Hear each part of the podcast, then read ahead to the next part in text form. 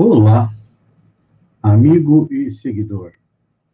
Seja bem-vindo à nossa live diária da Reflexão Matinal, onde eu e você vamos em direção ao nosso coração para lá, como jardineiros espirituais, elevar templos às nossas virtudes, ou seja, procurar fazer com que cresça dentro de nós, lá no nosso coração, nossas virtudes, nossas qualidades, porque são elas que nos aproximam de Deus, que nos fazem compreender a lei divina ou natural, e à medida que nós vamos compreendendo, respeitando estas leis, nós damos um passo, dois passos, três passos em direção à felicidade. E, ao mesmo tempo, temos que cavar masmorras aos nossos vícios, procurando eliminar vícios e defeitos que são a causa da nossa infelicidade. Então, temos falado bastante e estamos falando e vamos falar ainda por um bom tempo a respeito das leis morais, ou seja, as leis que regem o universo espiritual, que estão na terceira parte do Livro dos Espíritos. Um abraço aí para o Edson Cardoso Bastos de Tubarão. E ontem foi objeto de análise no nosso Papo Espírita, porque no dia 18 de abril de 1857 foi lançado o Livro dos Espíritos, que é um tratado filosófico. É uma síntese do conhecimento humano, da filosofia, que, se colocada em prática, nos leva a tão sonhada felicidade. Claro que nós queremos que a felicidade venha até nós num passe de mágica. Que nos transformemos, como Paulo, que passou de perseguidor a defensor de Jesus, quando o encontrou às portas de Damasco. Só que as nossas portas de Damasco ainda não chegaram. Então, temos que ir fazendo um trabalho lento, mas contínuo, de compreensão das leis divinas e colocando-as em prática na nossa vida. Estamos analisando a lei da reprodução.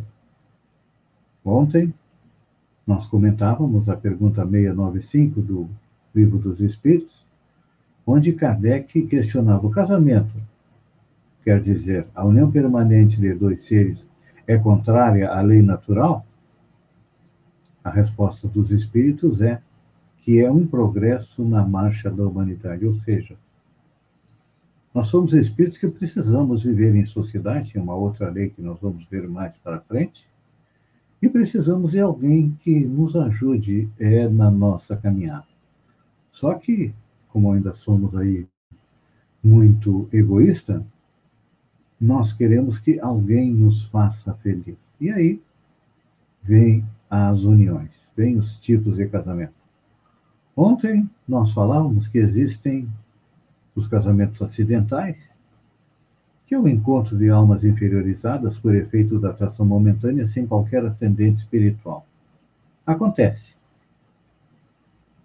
Bastante ainda no nosso mundo, por ser um mundo de provas e expiação, mas temos também, e é a grande maioria, os casamentos provacionais, ou seja, reencontro de almas para reajustes necessários à evolução de almas. Quando nós falamos que os provacionais são a grande maioria dos casamentos humanos, é porque ele está trazendo para nós um dos pontos fundamentais da doutrina espírita, que é o reencontro, ou seja, a reencarnação. Quando olhamos para a história da humanidade, todos os fatos que aconteceram, nós estávamos lá. Algumas vezes como ator principal, outras vezes como coadjuvante, porque não é a primeira e nem será a última vez que nós encarnamos aqui no planeta. Então, nos relacionamos com inúmeras pessoas e como a gente sabe que o espírito não tem sexo, ele pode encarnar tanto como homem como mulher, então nós nos reencontramos com aqueles a quem prejudicamos. É para nos reajustar e principalmente para aprender a nos amar. Porque a gente tem uma visão de erro, de que erramos, nos arrependemos, vamos ao templo, à igreja, é, nos confessamos, o padre, o pastor nos dá uma pena e estamos livres para agir incorretamente. De novo, não é assim que acontece? Pois é. Então, só que para a justiça divina, que se encontra lá na quarta parte do livro dos Espíritos, toda falta tem um processo longo de recuperação. Primeiro, tem o um arrependimento. Depois, nós temos o quê? A expiação, ou a prova. É nós sermos colocados novamente na mesma situação para agir dessa vez de maneira correta. Este é o segundo passo. E ainda tem o terceiro passo, que é nós fazermos a reparação para quem nós prejudicamos. Então, os casamentos provacionais, vou dar um bom dia aqui para a Maria da Glória Claudino, que está conosco, sempre nos acompanhando. Então, os casamentos provacionais são o quê? São reencontro de almas que se machucaram durante a caminhada. Vamos utilizar este adjetivo. São almas que necessitam se reajustar, necessitam aprender a se amar. E normalmente o que, que acontece? Nós sempre dizemos: ah, meu esposo não me ama, minha mulher não me ama, não me compreende, minha vida é um inferno. Por que, que eu fui casar? Por que, que eu fui namorar? E hoje em dia, o que, que acontece? Nós temos os relacionamentos momentâneos. O primeiro problema, saltamos fora.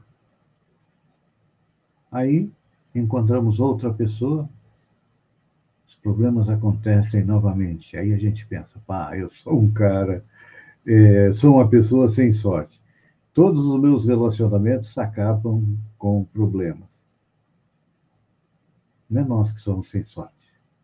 O problema reside onde? Dentro de nós. Então, já que a maioria dos nossos relacionamentos é provacional, vamos procurar ter mais um pouco de compreensão, um pouco mais de amor, um pouco mais de carinho. Quando a gente fala em compreensão, compreender que essa é a lei da vida, a cada um de nós de acordo com as nossas obras. Então, é isso que nós precisamos aprender na lei de reprodução, porque também Precisamos, já que encontramos alguém com quem precisamos nos relacionar, é normal que venham na família outros espíritos que também precisam interagir conosco para chegar à tão sonhada felicidade. E esta tem sido, para mim, uma das funções do coronavírus, fazer com que a família procurasse conviver novamente. É claro que os problemas vieram à tona e aí nós precisamos aprender a solucioná-los. Pense nisso. O casamento é uma necessidade. Conviver com outra pessoa também faz parte da nossa vida. Vou mandar um beijo no coração da Angelita de Luca, que está conosco, e a todos aqueles que nos acompanharem durante o dia na reflexão matinal. Um beijo no coração e até amanhã no amanhecer com mais uma reflexão matinal. Até lá, então.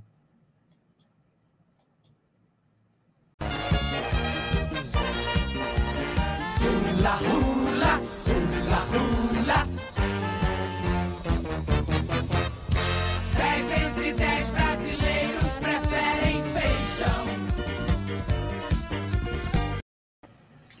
Olá, amigo e seguidor.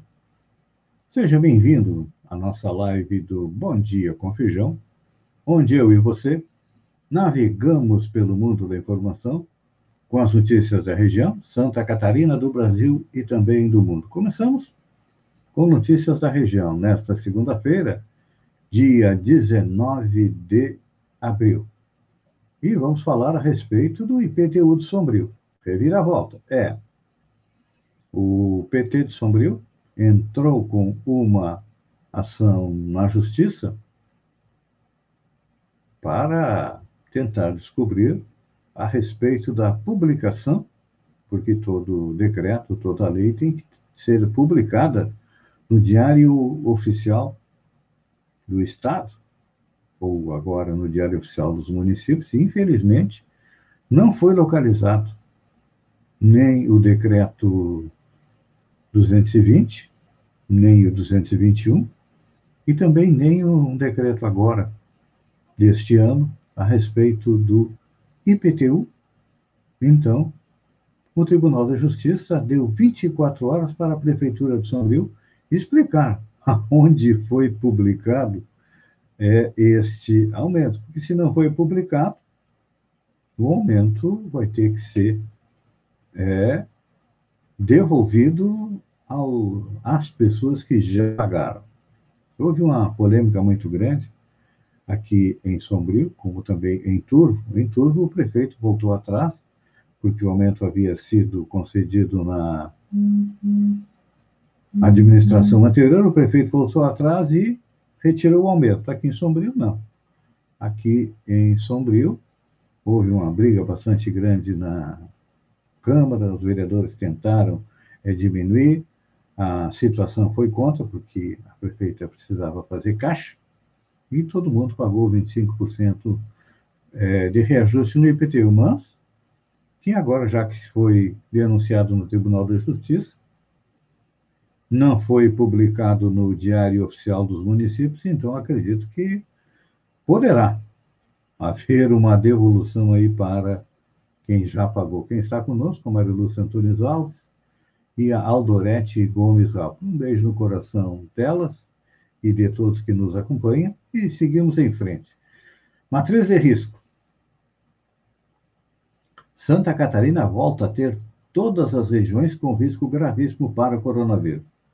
Semana passada nós comemorávamos aí o fato da nossa região e mais três terem diminuído o risco do coronavírus, de gravíssimo para grave.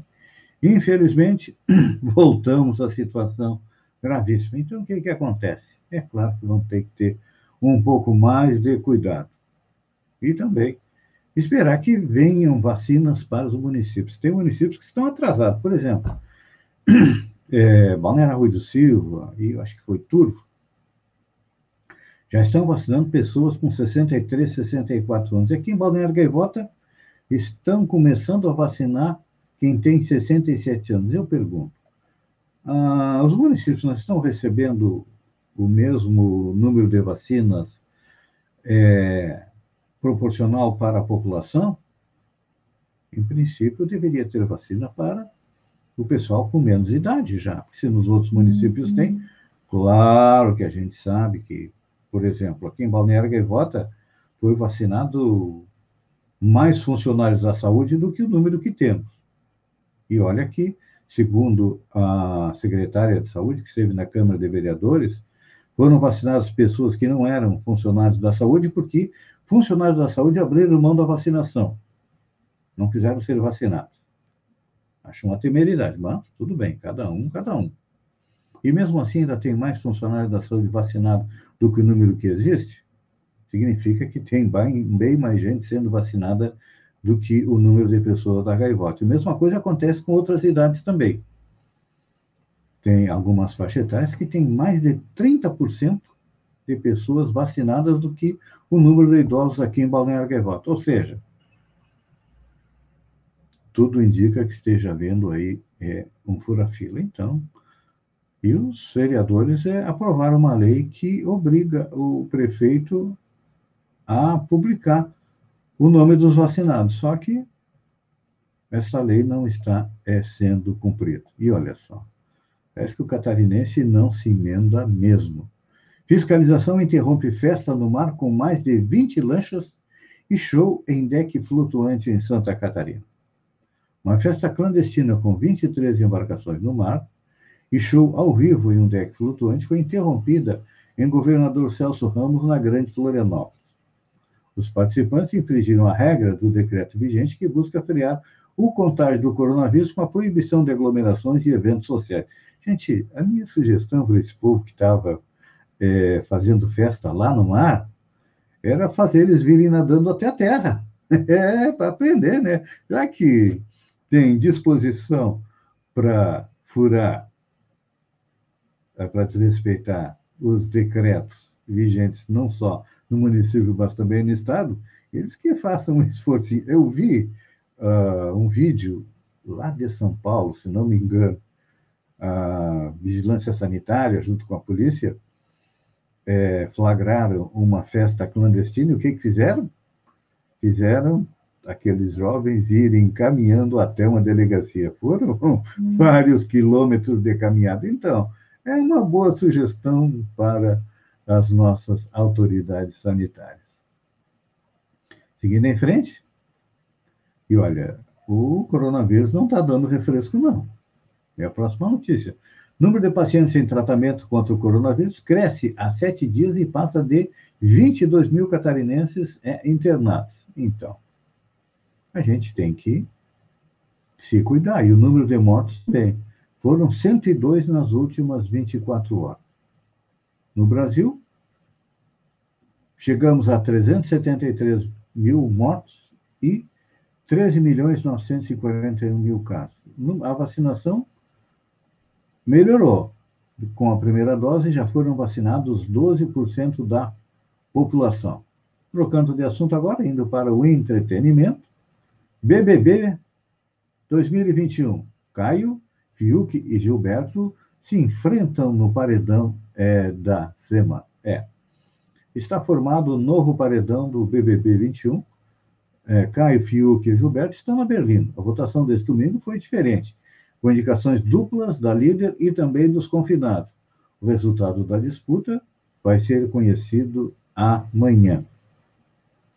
Olha só, já que o Faustão está se despedindo da Rede Globo no final do ano, você sabia que lá em 2004 a Band saiu colocar da Atena no lugar do Faustão no Perdidos da Noite? Pois é. O programa que consagrou nacionalmente Fausto Silva, o Perdidos na Noite, marcou época nas noites de sábado da Band de 1986 a 1988. E olha, eu era um que era freguês de carteirinha do Perdidos na Noite gostava muito é do Faustão. Era bastante reverente, era meio contra a cultura, então era uma boa pedida para o sábado à noite. É que o que pouca gente sabe é que a atração quase voltou ao ar em 2004, só que comandada por José Luiz da Atena. No entanto, o projeto não agradou e acabou sendo é, engavetado. Olha só, que é um dos desdobramentos da pandemia. Pesquisa 41% dos brasileiros aprovam a telemedicina por ser mais acessível. A empresa Conexa, Conexa Saúde, que é uma plataforma de medicina, de telemedicina, e o Datafolha lançaram uma pesquisa Telemedicina no Brasil, para entender como está a aceitação e adoção de práticas por médicos da população em geral a partir da pandemia. O levantamento mostrou que 41% dos entrevistados acreditam que a telemedicina é uma boa opção para ser usada em uma emergência, foram ouvidas 801 pessoas, sendo 127 usuários da plataforma e 647 a população em geral. Também participaram médicos e os entrevistados responderam dois questionários estruturados por médicos das diversas especialidades e a população em geral. Então tá aí, olha, 41% dos entrevistados acreditam que uma emergência em saúde possa ser resolvida pela telemedicina. E entre as especialidades mais procuradas, há destaque para a saúde mental e nutricional, um terço das consultas, ou 32%. Ocorre na área clínica, é, seguido de psicologia e psicanálise, 28%, e nutricionista é 9%. A pesquisa também mostrou que 73% dos pacientes já fizeram uma consulta online e voltariam a fazer e poderiam até adotar a telemedicina habitualmente, sobretudo durante a pandemia. Bom, a telemedicina já existe. Nós não consultamos o Dr. Google inúmeras vezes, então. Está aí a telemedicina. Amigo e seguidor, obrigado pela companhia. Fiquem com Deus e até amanhã, às 7 horas, com mais um Bom Dia com Feijão. Um beijo no coração e até lá, então.